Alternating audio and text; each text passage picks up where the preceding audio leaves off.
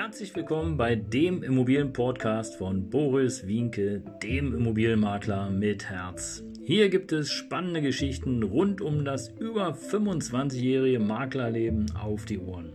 Ich freue mich auch im Namen meines Teams von 3V Immobilien, dass ihr dabei seid. Los geht's, euer Immobilienexperte Boris Wienke. Ja, Servus und Hallo, hier ist wieder dein Immobilienmakler mit Herz. Ja, du kennst mich schon, du verfolgst mich, du folgst mir und ähm, ja, darüber freue ich mich sehr. Und wenn du es noch nicht machst, dann äh, mach es einfach jetzt, weil hier gibt es den neuesten Shit rund um das Thema Immobilien.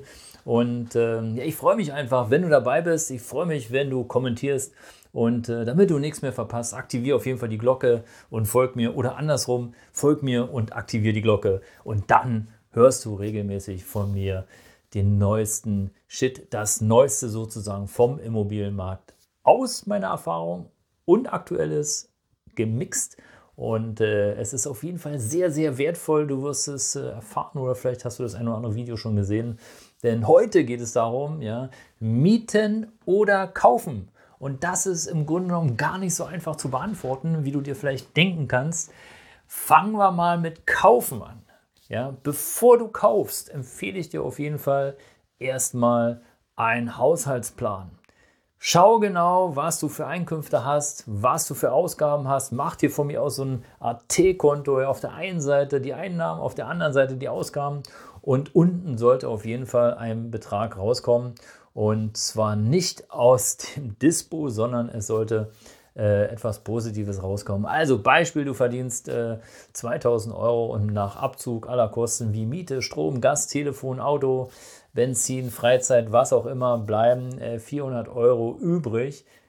Dann kannst du dich unter Umständen schon mal mit dem Kauf beschäftigen. Heißt noch nicht, dass du kaufen kannst, aber auf jeden Fall hast du einen Haushaltsüberschuss für dich persönlich und das ist schon mal super.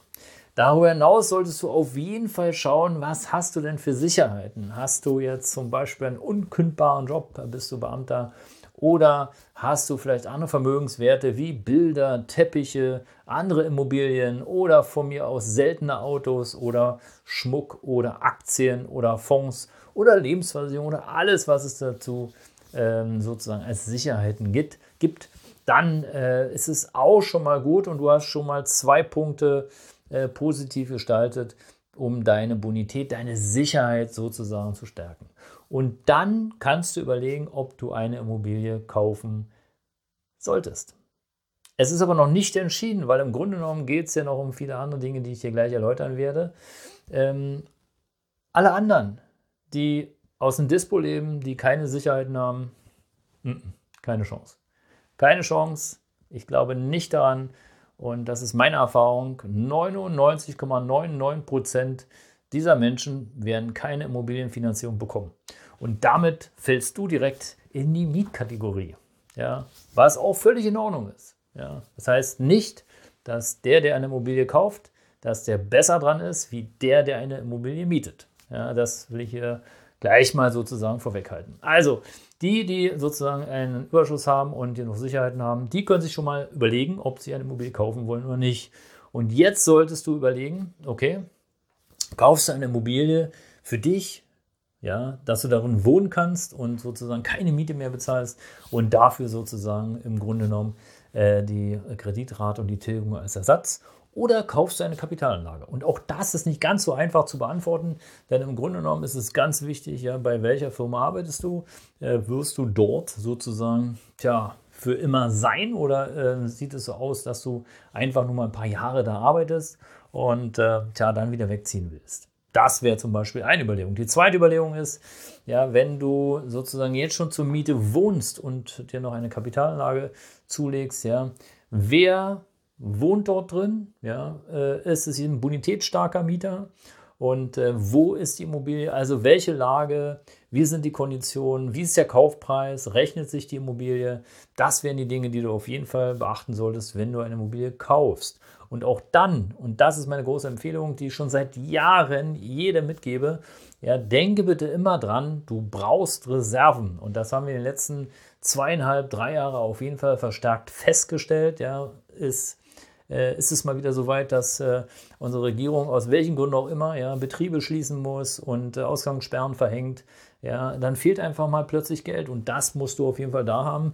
Denn wenn du Immobilienbesitzer bist, hast du ähm, natürlich Rechte, aber du hast auch eine Menge Pflichten und im schlechtesten Fall musst du sozusagen Pflichten von anderen Miteigentümern übernehmen. Also du brauchst auf jeden Fall einen Puffer, damit sich das Investment sozusagen ja rechnet und du vor allen Dingen Freude hast und nicht da eben äh, ja irgendwie nachher in den Seilen hängst.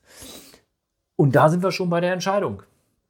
Wenn du der Meinung bist, das ist ja alles so risky ja, diese Geldanlage, dieses Riesendarlehen aufzunehmen, 200.000, 300.000 Euro auf der Ruhe zu haben, dann ist im Grunde genommen die Entscheidung gefallen, mieten.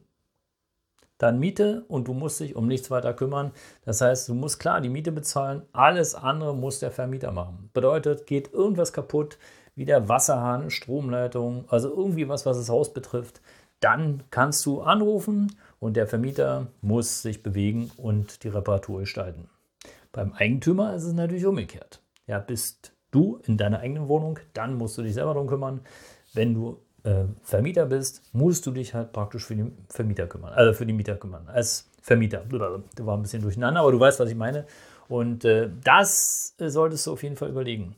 Und als Mieter vielleicht noch abschließend, bist du etwas flexibler. Wenn du also sagst, okay, ja, ich bin jetzt hier zwei Jahre in dem Job und dann will ich eh wechseln in ein anderes Land oder so, dann ist halt die Frage, ob es wirklich Sinn macht, eine Immobilie zu kaufen und äh, später zu vermieten oder ob du einfach gleich sagst, okay, da, den ganzen Stress spare ich mir. Ich bin sowieso nicht in der Nähe.